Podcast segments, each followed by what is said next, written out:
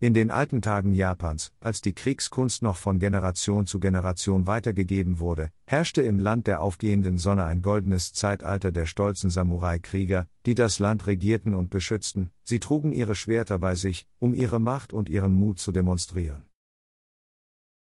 Doch mit der Zeit begannen sich die Dinge zu ändern. Mit der Ankunft der Europäer und dem Einführen moderner Waffen, wie Gewehre und Kanonen, wurde die Macht der Samurai bedroht. Die Regierung erkannte, dass sie die Bevölkerung entwaffnen musste, um die Kontrolle zu behalten. Sie begann damit, den Bau von Schwertern und Bogensehnen zu verbieten und den Besitz von Waffen zu regulieren. Das Schwertabschaffungsedikt, Haitorai, war ein von der japanischen Meiji-Regierung am 28. März 1876 erlassenes Edikt, das es Menschen mit Ausnahme ehemaliger Fürsten, Daimyos, des Militärs und der Vollzugsbeamten verbot, in der Öffentlichkeit Waffen zu tragen. Viele Samurai protestierten gegen diese Maßnahmen und sahen ihre Ehre und ihre Rolle in der Gesellschaft bedroht. Doch die Regierung blieb hart und setzte ihre Entwaffnungsmaßnahmen fort. Im Laufe der Jahre wurden immer mehr Waffen eingesammelt, und die Samurai wurden zu einer immer kleineren Elite. Die Bevölkerung wurde unterdrückt und durfte keine Waffen besitzen. Doch trotz der Entwaffnung und Unterdrückung gab es immer noch einige, die sich gegen die Regierung auflehnten.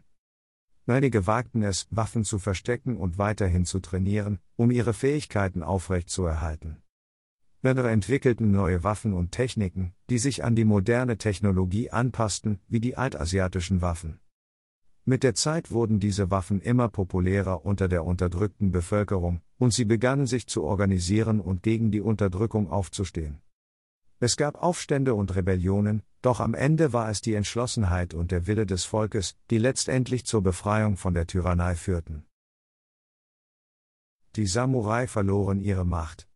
Aber die Bevölkerung erlangte die Freiheit. Es war eine epische Geschichte von Unterdrückung und Widerstand, die zeigt, dass das Volk, wenn es zusammenhält und für seine Rechte kämpft, jede Herausforderung meistern kann. Die Entwaffnung der japanischen Bevölkerung hatte also dazu geführt, dass die Samurai ihre Kriegskunst an neue Waffen anpassen mussten und dadurch sogar noch gefährlicher wurden. Es ist nicht unüblich, dass Regierungen in der Vergangenheit Waffenverbote erlassen haben, um ihre Macht zu stärken und Aufstände niederzuschlagen. Dies geschieht durch die Entwaffnung bestimmter Bevölkerungsgruppen, die als politisch unzuverlässig oder rebellisch angesehen werden. Ein Beispiel dafür ist der Waffenbesitz und das Waffenrecht in den USA. Wo es in der Vergangenheit immer wieder Versuche gab, das Waffenrecht einzuschränken, insbesondere in den afroamerikanischen und ethnischen Minderheiten, um deren Fähigkeit zur Verteidigung zu schwächen und ihre politische Macht zu reduzieren. In vielen Ländern Afrikas und Lateinamerikas wurden Waffenverbote in der Vergangenheit oft dazu verwendet, politische Oppositionsgruppen und ethnische Minderheiten zu unterdrücken.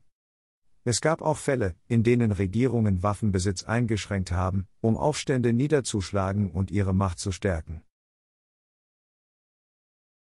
Es ist jedoch zu beachten, dass Waffenverbote nicht immer erfolgreich sind und manchmal sogar dazu führen, dass der Widerstand gegen die Regierung zunimmt. Im 18. Jahrhundert wurde in Okinawa, Japan, ein Waffenverbot erlassen, um die Macht der Feudalherren zu schwächen und eine Aufstandsbewegung niederzuschlagen. In Russland wurde 1785 ein Waffenverbot erlassen. Um den Widerstand gegen die herrschende Zarendynastie zu unterdrücken und die Macht der Regierung zu stärken.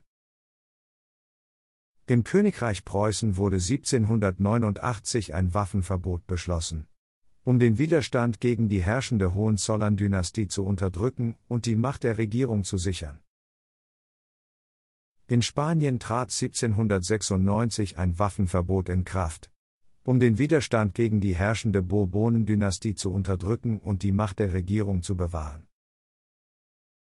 In Frankreich wurde 1791 das erste Waffenbesitzgesetz verabschiedet, das den Waffenbesitz für bestimmte Bevölkerungsgruppen, insbesondere Bauern und Arbeiter einschränkte, und das Recht auf Waffenbesitz als Privileg der Oberschicht betrachtete. Im Königreich Neapel, heutiges Süditalien, wurde 1799 ein Waffenverbot verfügt, um den Aufstand der unterdrückten Bevölkerung gegen die Bourbonen-Dynastie zu unterdrücken. In China wurde 1911 ein Waffenbesitzverbot erlassen, um den Widerstand gegen die herrschende Qing-Dynastie zu unterdrücken und die Macht der Regierung zu stärken. In Deutschland wurde nach dem Ersten Weltkrieg das Waffenbesitzgesetz von 1928 erlassen, das den Besitz von Waffen und Munition einschränkte und als Teil der Entwaffnung Deutschlands nach dem Krieg galt. In Ägypten trat 1954 ein Waffenverbot in Kraft, um den Widerstand gegen die Regierung zu unterdrücken und die Macht der Regierung zu sichern. In Indien wurde 1959 der Arms Act verabschiedet, welcher den Waffenbesitz und Verkauf einschränkte, insbesondere für ethnische Minderheiten und politische Oppositionsgruppen.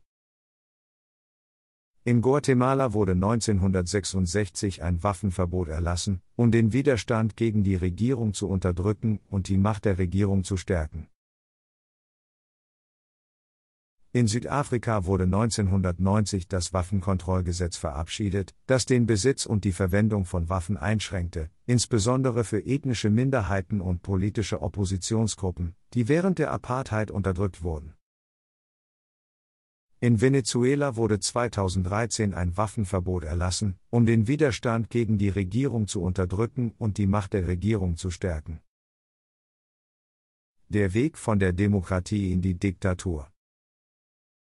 In Deutschland begann der Weg zur Diktatur mit der Wirtschaftskrise der 1920er Jahre, die zu hoher Arbeitslosigkeit und wachsender Unzufriedenheit unter der Bevölkerung führte.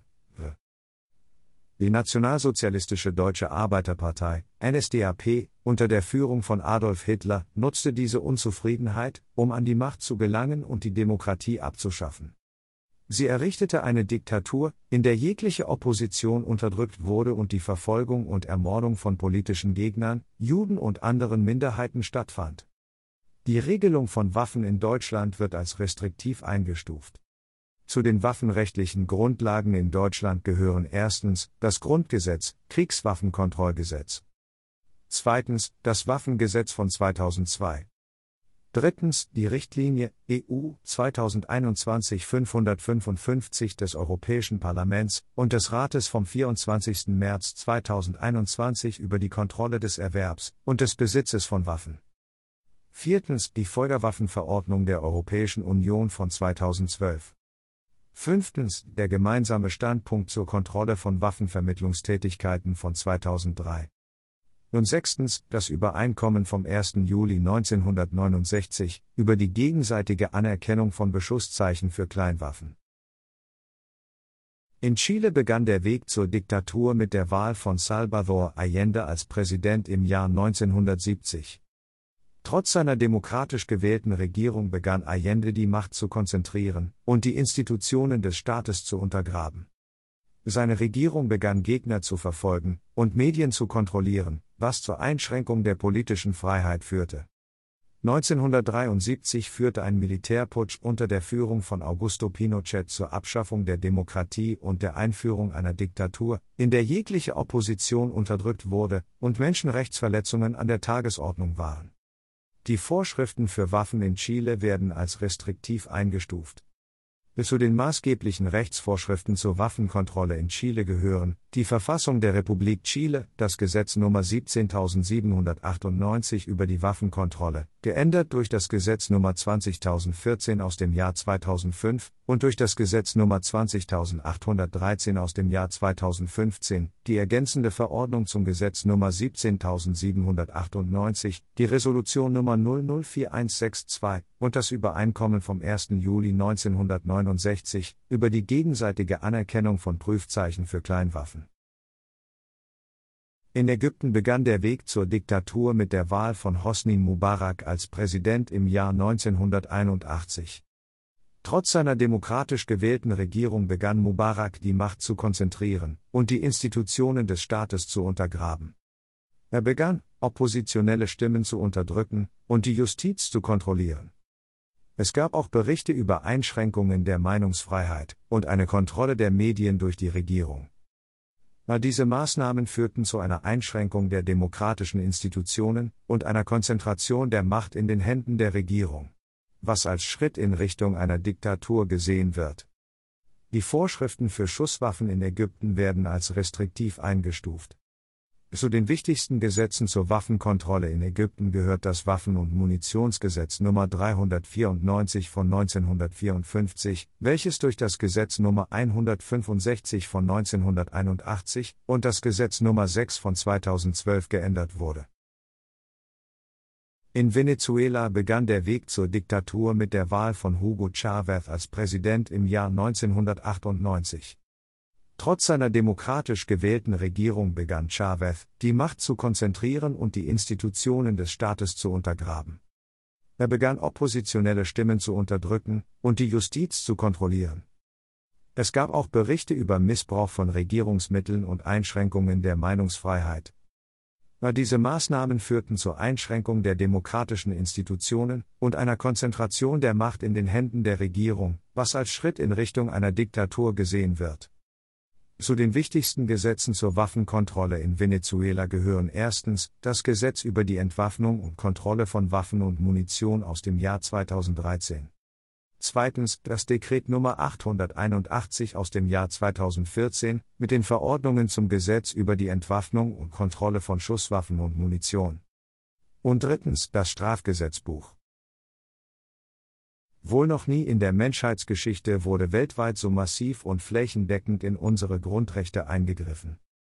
Die Covid-19-Pandemie verschärft den Druck auf ein breites Spektrum von Grundrechten, die eine tragende Säule der Rechtsstaatlichkeit darstellen. Dies geschieht zu einer Zeit, in der laut dem World Justice Project Rule of Law Index mehr Länder bei den Grundrechten schlechter abschneiden, als bei jedem anderen Faktor der Rechtsstaatlichkeit, sowohl im letzten Jahr als auch in den letzten fünf Jahren. Die Rechtsstaatlichkeit hat weltweit im fünften Jahr in Folge abgenommen. 4,4 Milliarden Menschen leben in einem Land, in dem die Rechtsstaatlichkeit rückläufig ist. Maskenpflicht. Abriegelung. Schulschließungen. Grenzkontrollen. Zensurmaßnahmen.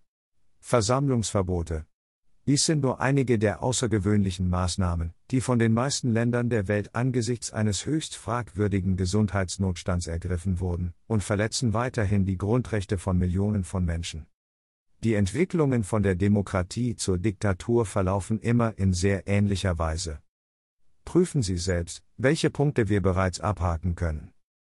Diese Entwicklungen sind in allen westlichen Ländern zu beobachten und sollte uns wirklich zu denken geben. Erstens. Einsatz von ideologischer Propaganda durch die Regierung und ihre Unterstützer in den Medien, um die Bevölkerung für ihre Agenda zu gewinnen. Zweitens.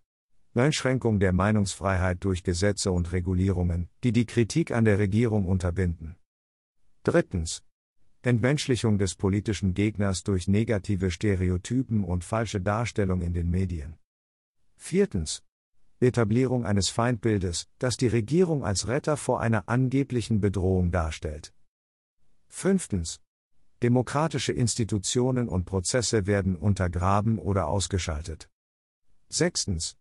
Die Ideologie der manipulierten Mehrheit etabliert sich und wird institutionalisiert. Siebtens.